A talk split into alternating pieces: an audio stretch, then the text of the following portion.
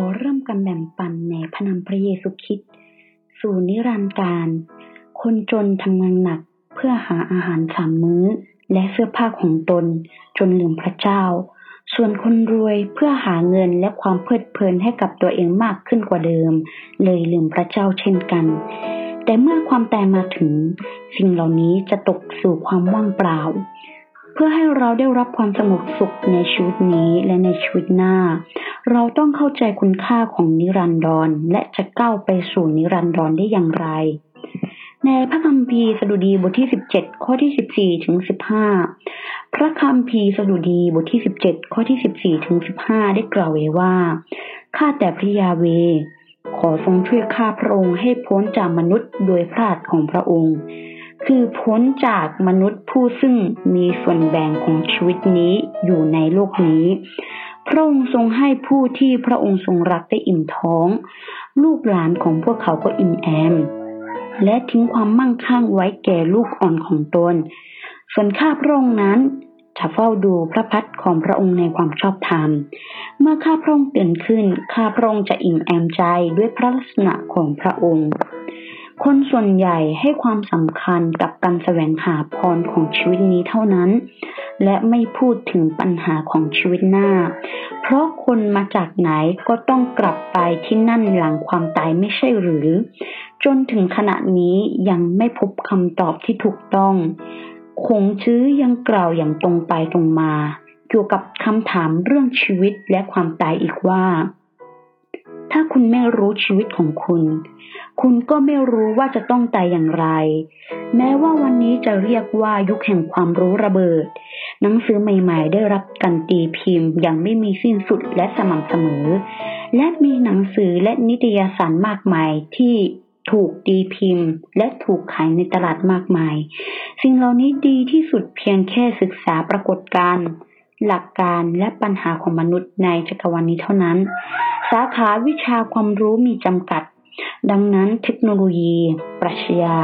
แก้ปัญหาหลังความตายไม่ได้ ตั้งแต่สมัยโบราณมีใครบ้างที่ยังไม่เคยตาย คนเป็นไม่มีประสบการณ์แห่งความตาย เพราะว่าเขายังไม่เคยตาย เลยไม่รู้อาณาจักรแห่งชีวิตหน้าได้ และไม่มีคนเป็นคนไหนที่สามารถนำคนตายไปสู่จุดหมายแห่งความตายได้ ขอบคุณพระเจ้ามีเพียงหนังสือเล่มเดียวที่เรียกว่าพระคัมภีร์ ซึ่งบอกเราถึงที่มาของทุกสิ่งในจักรวาลและมนุษยชาติ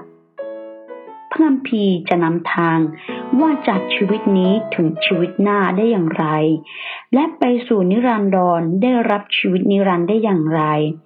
ฉะนั้นบนโลกใบนี้บนจักรวาลที่ยิ่งใหญ่ขนาดนี้ มีหนังสือมากมายเป็นพันล้านล้านเล่ม แต่มีเพียงแค่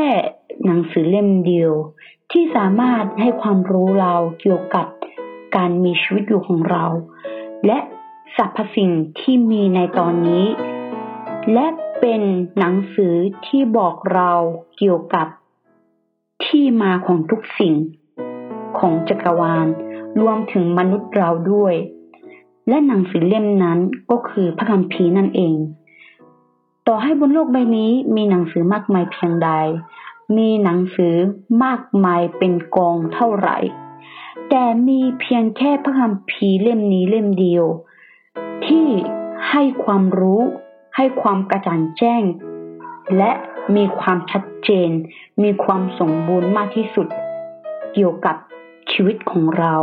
และที่มาของสรรพสิ่ง และหลังความตายเราต้องไปที่ไหน ฉะนั้นอยากจะขอให้พี่น้องธรรมิกชนทุกคน และผู้ที่เข้ามาฟังในที่นี้ มันศึกษาพระคำของพระเจ้าในพระคัมภีร์บ่อยๆ เพื่อที่เราจะได้รู้ เกี่ยวกับสิ่งที่เรายังไม่รู้ จะได้ขายความข้องใจในสิ่งที่เราตามหาคำตอบนั้นมานาน วันนี้ขอแบ่งปัน ข้อพระคัมภีร์สู่นิรันดร์การถึงเท่านี้ ขอคืนสง่าราศีแด่พระเจ้าผู้อยู่บนฟ้าสวรรค์ และขอให้สันติสุขพระพรดำรงอยู่กับธรรมิกชนที่พระเจ้าทรงรักทุกคน อาเมน